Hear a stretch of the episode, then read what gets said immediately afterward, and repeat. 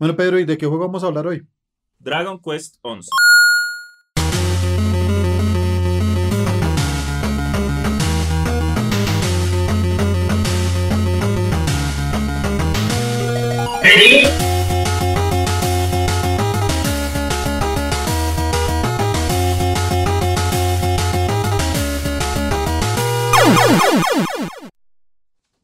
Bueno, hay algo muy bonito con Dragon Quest 11 y es esa mezcla de lo nuevo con lo antiguo. Dragon Quest es como esos lugares en los que uno puede volver y sentir esas sensaciones cuando estaba pequeño. Un parque, un olor específico, una tienda, una tienda en la cual uno compraba un helado y vuelve a esos lugares y siente esa nostalgia. Me pasa lo mismo con Dragon Quest 11. Hoy vamos a hablar de Dragon Quest 11. Ese es un juego de Square Enix lanzado en el 2017 para Nintendo 3DS y PlayStation 4.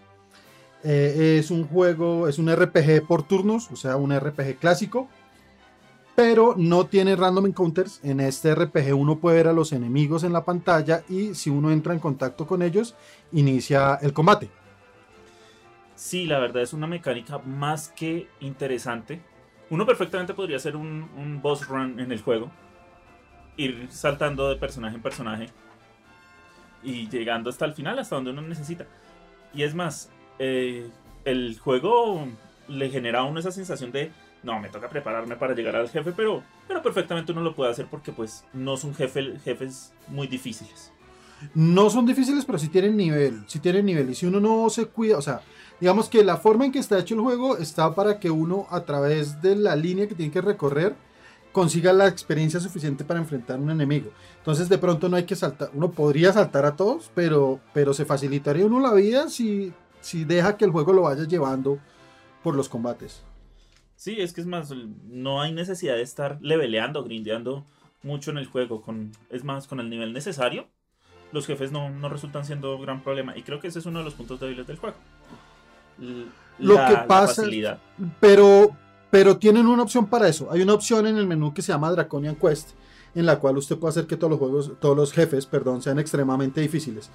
Lo que pasa es que Dragon Quest, al igual que otras sagas de rol, no están hechos con base en dificultades altas. Están hechos, los Dragon Quest son juegos que se catalogan en, en History Driven, así se pronuncia, que son juegos que en realidad es para que uno goce la historia mientras tiene combates y compra armas y el asunto, pero eh, aquí el tema importante de Dragon Quest es la historia. Sí, obvio, ¿no? Dragon Quest tiene ese, esa, esa no, ni siquiera mecánica, como esa tradición de ser juegos que cuenten una historia épica. Y es que es más, este no es la excepción. Y tal vez esos plot twists que tienen en su guion son muy interesantes. Pues bueno, ya estamos hablando de un juego que tiene ya bastantes años, ya podemos hablar con spoilers fácilmente. Básicamente todos los juegos que vamos a hablar podemos hablar con spoilers porque o sea, más allá de, tratar de hablar de un juego recién lanzado sin jugarlo, pues no. Digamos que nos toma un tiempo jugar cada juego entonces. Y explorarlo muy bien y encontrar cosas nuevas y cosas que de verdad uno... Eso, esos pequeños detallitos que tienen para el gamer consumado de cierto juego.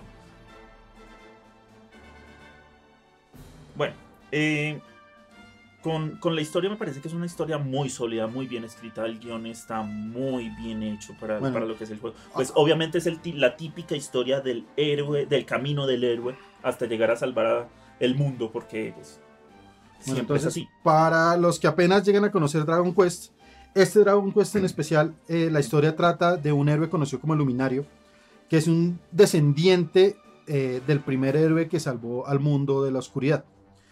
Y es una aventura épica de más o menos un gameplay de 70, entre 70 y 120 horas, depende el, la dificultad en que, lo, en que lo quieran jugar y todos los side quests o el recorrido del mundo que quieran hacer. Pero son, son 70 o 120 horas a través de colinas, de valles, de castillos. Eh, hay como un templo budista en un, en un risco, ¿no? no es un risco, es una montaña nevada. Eh, y son todos estos tipos de parajes que ofrecen los juegos de rol, como decía Pedro son un asunto como evocar el sentido de exploración de la infancia, pero también con parajes real, del mundo real. Ahora, pues si vamos a hablar del arte, es innegable aquí que Akira Toriyama, el gran diseñador que pues para la gran mayoría es conocido por Dragon Ball Z, Dragon Ball, eh, aquí él se encarga del plano artístico del juego y más allá de los personajes, él también ayuda a diseñar los paisajes. Y se ve la influencia de él en cuanto, por ejemplo, el templo de, la montaña nevada, él, él mismo vi un video que, que, lo mostraban a él. Esos diseños también los traslada. Ilustrando, estaba, ilustrando, los bocetos de los paisajes. y, los, y los ilustra muy parecido a unos templos que, que hay en Dragon Ball, pero eh, que no me acuerdo en qué parte salen. Simplemente mm, ¿Templos de Dragon Ball?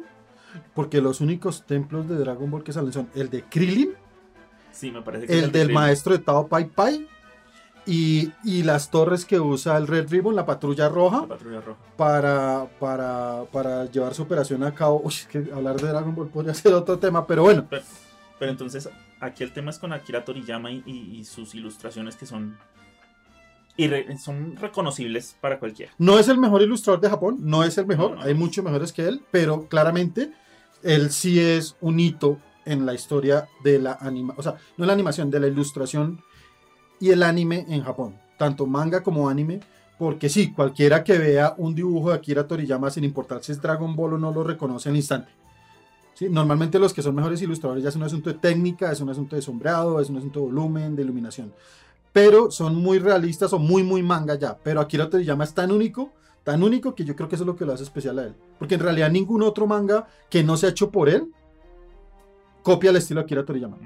Bueno, en cuanto al ya al diseño de personajes, netamente, eh, me gustaría empezar por el, por el personaje principal, el luminario, en el que uno se encarna uno, uno lleva su historia, eh, digámoslo así, por más de que sea tercera persona, al darle uno, al no tener nombre propio, al dárselo uno, creo que también viene ahí algo importante de la saga de Dragon Quest, que es que uno siente que es el, el personaje principal, encarnándose en esa historia.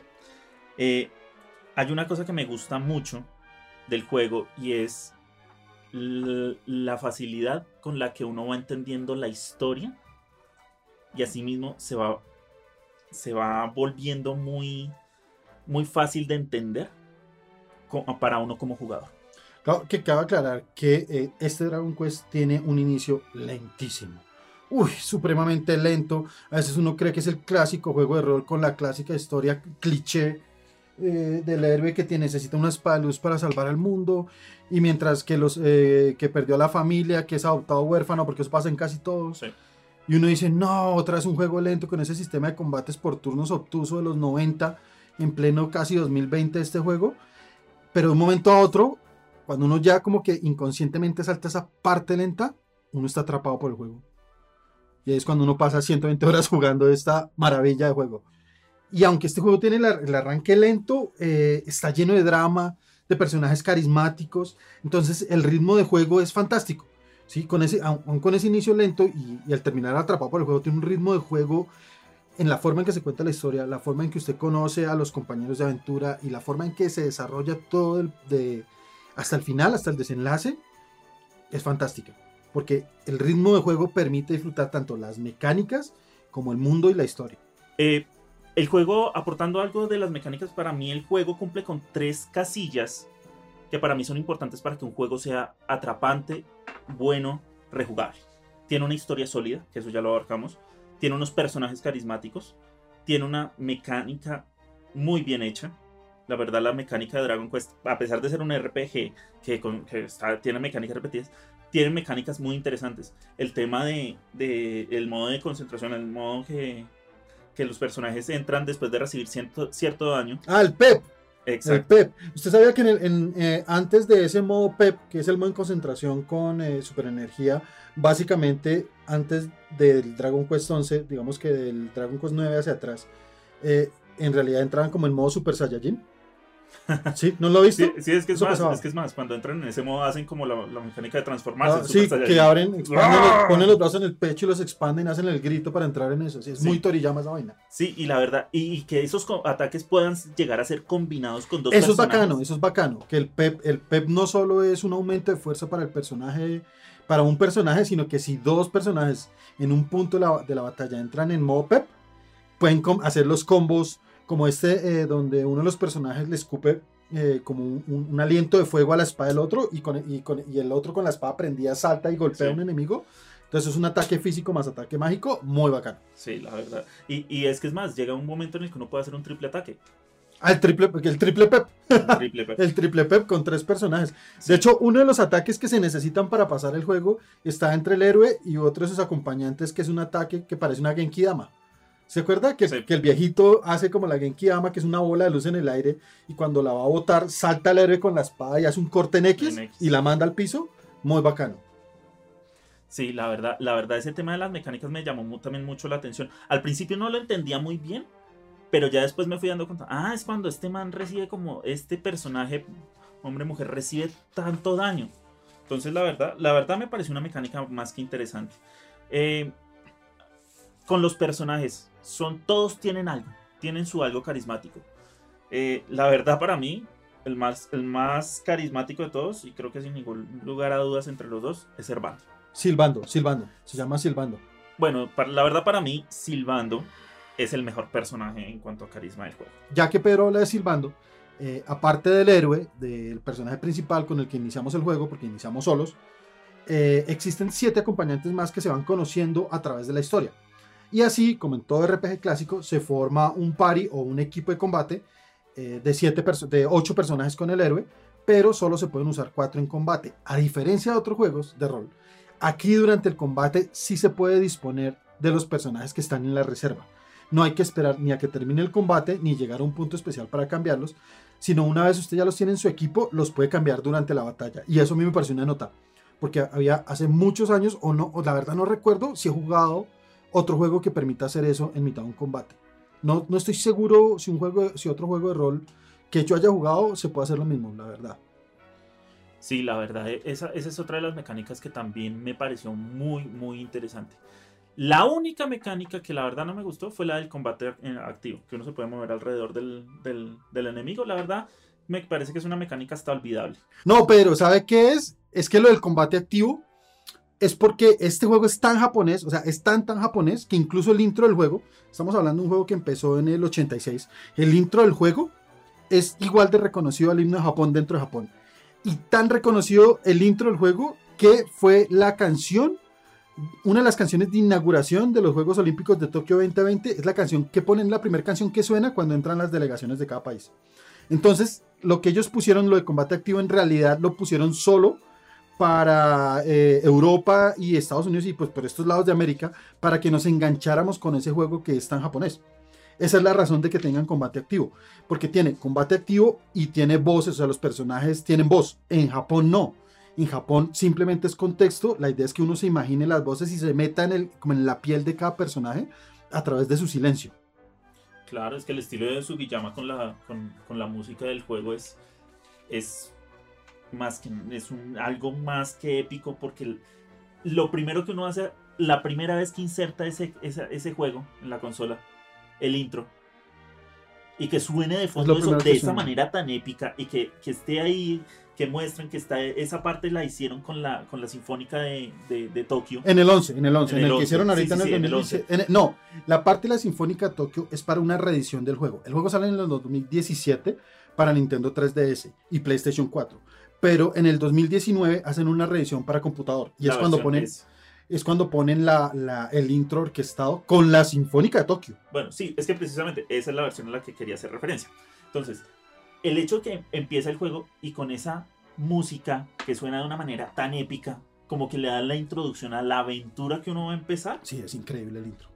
Y nada más la, la música en un volumen, y uno ya se siente inspirado, dice, este juego va a estar... sí, que nota, porque son pocos los juegos que usted pone y desde la pantalla de intro dice, me va a gustar, me va a gustar. Son Octopath Traveler es uno de esos. Eh, Dragon Quest 11 también. Sí, entonces... ¿Sabe cuál también? Xenoblade Chronicles 1. Y eso, que, y eso que solo es una espada clavada en el, en el pasto. Sí. Sí, tienen una, una musicalización muy, muy épica. Eh, hay algo que también de las mecánicas, que es el tema de eh, el árbol de habilidades. Me gustó mucho. Ir armando, a través de la experiencia que se va ganando, mejorar al personaje con las habilidades del arma con las que lo está uno. Bueno, es que este juego tiene una mecánica, eh, tiene una mecánica em, tradicional que es por cada nivel que uno gana, eh, también gana aumento de estadísticas. Entonces, cuando uno gana un nivel, se aumenta la vitalidad, se aumenta la capacidad mágica, eh, la, velocidad, la fuerza clásico, pero a su, a su vez, uno gana skill points. Y los skill points o puntos de habilidad se usan en un árbol de habilidades que funciona como nodos y uno va desbloqueando cada nodo y va uniendo habilidades nuevas. Incluso la única manera de desbloquear los super habilidades o los superpoderes es trabajando muy bien en esos árboles de habilidades. Y cada personaje, el árbol de habilidades es diferente. El diseño del árbol es diferente. El del héroe es, un, es como un triángulo, por lo que él es el luminario y tiene tres nodos, dos laterales y el que sube a la luz. Y hay unos que son unos octágonos. Eh, el de Silbando es como vertical, pero es porque cada personaje de los ocho tiene su propio estilo de juego. Y aquí es donde entramos a cómo está conformado el party o equipo del juego. Entonces, tenemos ocho personajes. Eh, empezando por el héroe, que, es eh, un paladín. En este caso vendrá siendo un guerrero paladín. Eso quiere decir que es un héroe que puede eh, tener habilidades de ataque y de defensa y de curación. Puede tener golpear con espada, puede usar un escudo, porque él puede usar un escudo en la mano izquierda si quiere, o se puede hacer un mandoble, dos, una espada en cada mano, o puede usar un espadón también, ¿no? Un espadón, un, un mandoble, un espadón a dos manos, gigante pero también va adquiriendo magias de curación. También tiene magias ofensivas, pero, pero también él es un buen personaje de soporte. propias del luminario. Ah, claro, es que él, tiene. El, luminario del héroe es una clase única en el juego. Solo él la puede tener. O sea, porque en otro juego se comparte la clase guerrero, la clase mago, pero en el luminario es único. Después venimos con Eric, que es como el mejor amigo, o se convierte en el mejor amigo del héroe. Él es un ladrón, entonces habilidades clásicas de ladrón. Él pelea, puede pelear con dagas y con boomerangs, ¿no? Boomerangs. Luego tenemos a Verónica, que es que yo, yo quiero mucho a Silvando, ¿sí? Pero Verónica, Verónica es una maga eh, de, magia ofensiva, eso quiere decir que usa fuego y electricidad y fuego, electricidad y qué más, y como hielo usa, no me acuerdo, pero sé que usa fuego, el principal es fuego. Pero es, una, es, una, es un personaje que originalmente debería tener como 19 años, pero por un asunto con un monstruo la convierte en un, por una maldición como en una niña de 8 y es extremadamente grosera y, y, levantada. es muy tosca. Sí, ¿no? Y no le gusta que le digan que es una niña porque ella no es una niña y es chiquita. Y entonces se la pasa alegándole a todo el mundo, ¿no? Y es todo lo contrario a su hermana gemela. Y tiene una hermana que también hace parte del party, que se llama Serena. Ella tiene, eh, ella es, es un personaje que hace las veces de clérigo y de trovador. Es un personaje de curación con magia defensiva y también tiene magia de impulso, pues los trovadores generalmente a través de la música, ella con un arpa, eh, hacen impulso a los, eh, a los personajes que acompañan, entonces le dan más velocidad, le dan mejor fuerza de ataque, son, son eh, como muy sidekicks, muy personajes de apoyo. bueno, ahora vendría silbando el personaje, pero quiero dejar a silbando para el final, ¿le parece? Perfecto. Listo.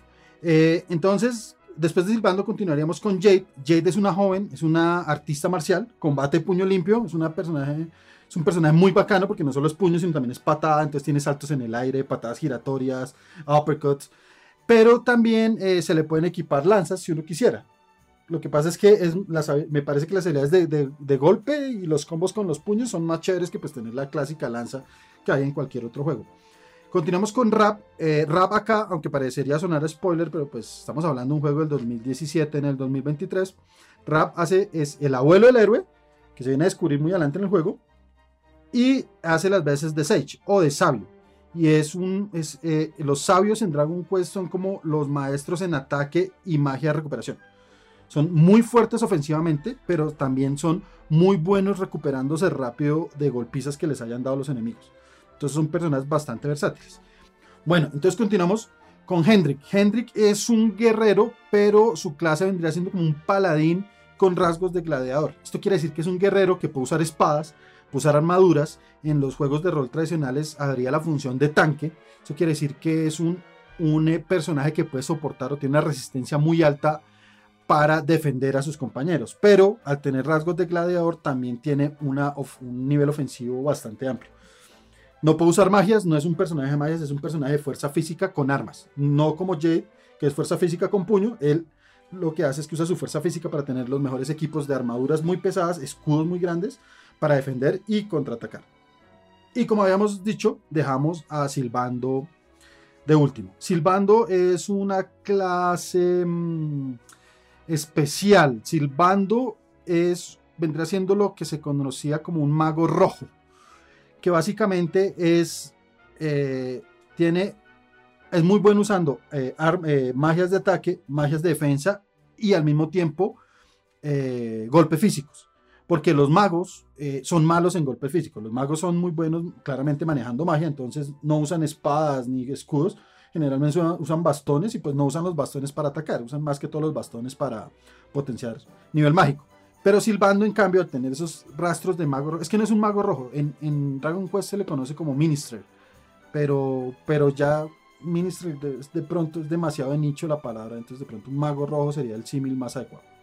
Pero Silbando es muy especial, porque es el personaje más carismático de todo el juego. Yo quería hacer una mención de Silbando, eh, tratando de ser políticamente correcto, y es que Silbando originalmente en el juego japonés en el juego acá en el que nosotros tenemos, la versión, eh, yo tengo la versión europea, pero pues está traducido en inglés, británico y americano, eh, Silbando es un personaje muy afeminado, que parece sacado de un carnaval de Río de Janeiro, ¿sí? Con sus trajes de colores, su modo en que se, en que se comporta, sus maneras amaneradas de moverse y de hablar. Pero es un, o sea, sin Silbando, yo creo que este equipo sería la vaina más aburrida y sosa del mundo. No, y los mismos diálogos que tiene en el juego les dice sin, sin problema alguno al héroe o al mismo Hendrik, que siendo un, por su, por su mismo personaje, ser un personaje tan que tiene que ser un tipo rudo y le dice, Darling, mi cariño, ven cariño, ven, te voy a contar una cosa. Y uno se muere de la risa. Sí, es muy chistoso como los trata. Tipo de personajes. Entonces aquí iba a contratar de ser políticamente correcto es porque eh, uno de los cambios que hicieron para poder traerlo a este lado eh, del charco es que en Japón en realidad Silbando es una mujer que es como transexual, quiere ser hombre. Aquí, no, aquí es un hombre muy afeminado. Entonces, digamos que esos cambios, de hecho, creo que en Japón es, originalmente se llamaba Silvia, pero pues hicieron esos cambios. Y acá es un hombre bastante amanerado, bastante gracioso, eh, con un side quest. Eh, o sea, los side quests, cada personaje tiene un side quest que no hace parte de la historia principal y no se tiene por qué completar, como para mm, conocer más de su historia. Y Silbando tiene el side quest que yo le decía que es como un pared, que es un desfile de trajes de plumas. Uy, no, es yo sidequests buenos y ese. O sea, el de Silbando es el mejor. Pone a bailar a todos, todos se disfrazan. Hendrik con la cola de plumas de pavo real bailando por un campo con unas trompetas y unas maracas. No, es, el mejor sidequest de todos. Es que es más, el, mismo traje que le da dentro de la historia principal le da un traje al, al luminario. Mm. Y el luminario corriendo por todos los campos saludando así como en pleno carnaval. Sí, con la mano arriba tipo princesa, y, la mano izquierda en la, en la, cintura. No, es, una nota. Muy chévere. Entonces, acá voy a hacer voy a, voy a hacer un paréntesis para una cosa. Entonces, miren, tenemos al héroe. El héroe, la misión del héroe es la misión del juego. Usted tiene que liberar al mundo de la oscuridad. Tenemos a Eric, que se vuelve el mejor amigo del héroe, pero es que Eric en una visión se le, se le presentó que él iba a ser el mejor amigo del héroe.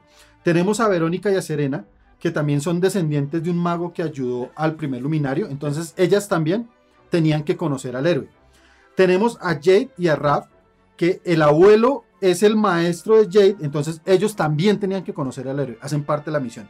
Y tenemos a Hendrik, que en algún punto era como una especie de enemigo, pero después se vuelve amigo.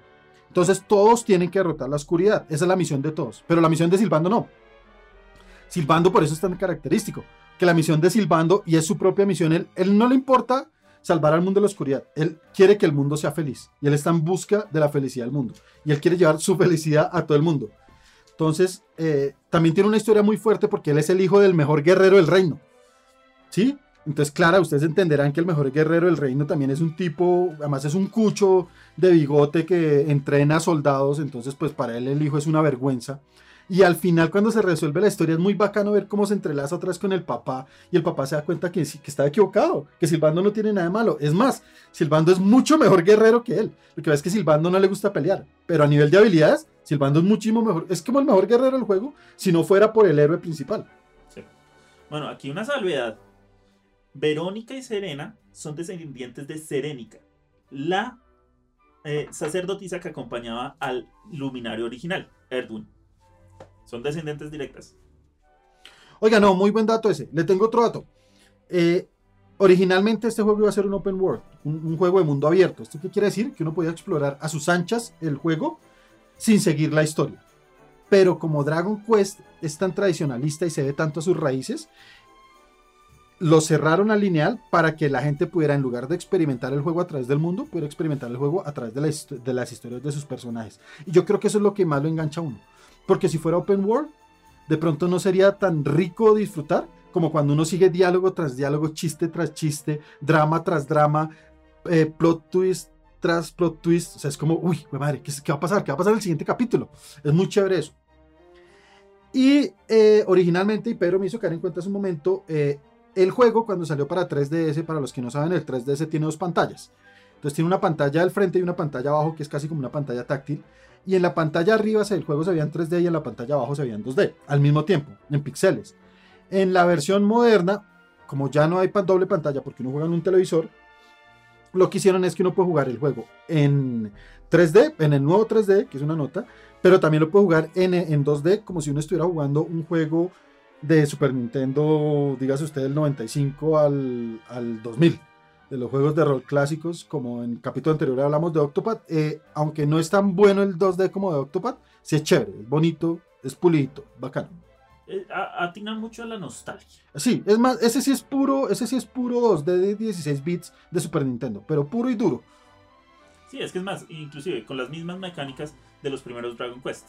Primero su turno de ataque, cuadre los ataques de sus cuatro eh, jugadores, luego vienen los turnos de los respectivos enemigos. Entonces, creo que sí, eh, ese, ese modo de juego apela más a la nostalgia que como tal a, sí, a hacer algo más, un añadido extra, precisamente porque en esa época se acercaban los 30 años de la franquicia. De hecho, creo que el juego fue para los 30 años, pero no estoy seguro. No estoy seguro tampoco. Y me hizo dudar, me hizo dudar. Es que creo que los 30 años fueron más o menos como para el 2019. No, porque Dragon Quest 1 es del 86. Entonces fue apuntando. ah, sí, claro, es el primer juego después de la, del aniversario de 30 años. ¿Sí? ¿Sí? Sí, entonces bueno, entonces hagamos como un recuento. Miren, ¿por qué es tan importante Dragon Quest? Porque Dragon Quest básicamente es el primer, o sea, no el primer juego de rol, pero sí el primer juego de rol en 8 bits, estamos hablando de 1986 en Japón, que tenía colores, contaba una historia, tenía varios personajes tenía magos, guerreros y tenía un mundo por explorar. Después de eso eh, apareció Final Fantasy. Dragon Quest es primero que Final Fantasy, por eso en Japón lo quieren tanto. De hecho, Dragon Quest en Japón es más importante que Final Fantasy. Es que es más, Dragon, esto es un mito, esto es un mito eh, eh, urbano como japonés. Dragon Quest es tan querido que el gobierno le pide a la compañía que va a lanzar Dragon Quest que lo haga el fin de semana. ¿Por qué? Porque si lo hace entre semana, la gente no va a trabajar. No es un mito urbano. No es un mito urbano. ¿Sabe qué fue lo que pasó? En el 88, cuando estrenaron Dragon Quest 3, sí. Sí, para el 3. Imagínense que la gente quería tanto Dragon Quest 3, o sea, en el 88, que no estamos en, la época del más media, ni la que no había ni redes sociales, ¿sí? Que la red social más cercana era un paquete de goodies compartido en el colegio, No, era un chismógrafo. Sí. Eh, lo escuché de un amigo, de un amigo, de un amigo. De un amigo, un amigo. La gente empezó a hacer filas. Los niños no iban al lo, lo estrenaban antes, lo estrenaban entre martes y miércoles, ¿no? Y los niños no iban a clases por dormir el día anterior con los papás, o sea, apoyados por los papás para poder comprar el juego. Fue tan grave la situación porque cuando ya empezaron a vender el juego y los niños salían de sus tiendas, hubo reportes de gente que los esperaba en ciertas calles, o sea, que sabían que los seguían desde las tiendas para robar a los niños. Que en Japón eso no es, o sea, eso ya es gravísimo. Gravísimo, gravísimo. Se reportaban muchas, mucho, en, las compañías se reportaban muchas personas enfermas. enfermas para poder ir a comprar el juego. Hacer la fila a la fila para comprar el juego. Sí, porque duraban dos, tres días haciendo la fila para mm. comprar el juego. Y no es porque hicieran poquitas copias, es porque la gente lo quería jugar fresco, como pan salido del horno. O sea, quería cogerlo y sí, sí. O sea, en esa época no existían las consolas de mano, pues, o sea, no existían con, ese, con esos juegos. Eh, porque sí existía en el Game Watch, creo que ya el Game Boy ya estaba, o, o habían juegos anteriores, uno tuvo juegos sencillos de mano, pero para jugar Dragon Quest necesitaba un super, eh, lo que acá en nosotros conocemos como Nintendo, como la consola NES, allá se conoce como el Famicom. Entonces se necesitaba un Famicom, porque el Famicom es el original Nintendo, se necesitaba el Famicom conectado al televisor para poder jugarlo. Entonces lo que usted dice, la gente no iba al trabajo, tres días de fila comprar el juego y corra para su casa. Es que creo que Dragon Quest está incluido en una reseña de elementos de identidad japonesa. No se me así, de fuerte, es así de fuerte la influencia del juego. y, uno no creería que sería más popular que, que, el propio Final Fantasy, pero ahora el propio Final Fantasy es mucho más popular aquí en, en, Occidente que allá en Oriente. Sí, de hecho, o sea, Final Fantasy es bastante popular en Japón, pero lo que les decimos, eh, Dragon Quest es una vaina, o sea, ya muy propia a la cultura de ellos. Porque aparte, eh, durante el juego Dragon Quest se desarrolla mucho, también tiene mucho mitología japonesa adentro.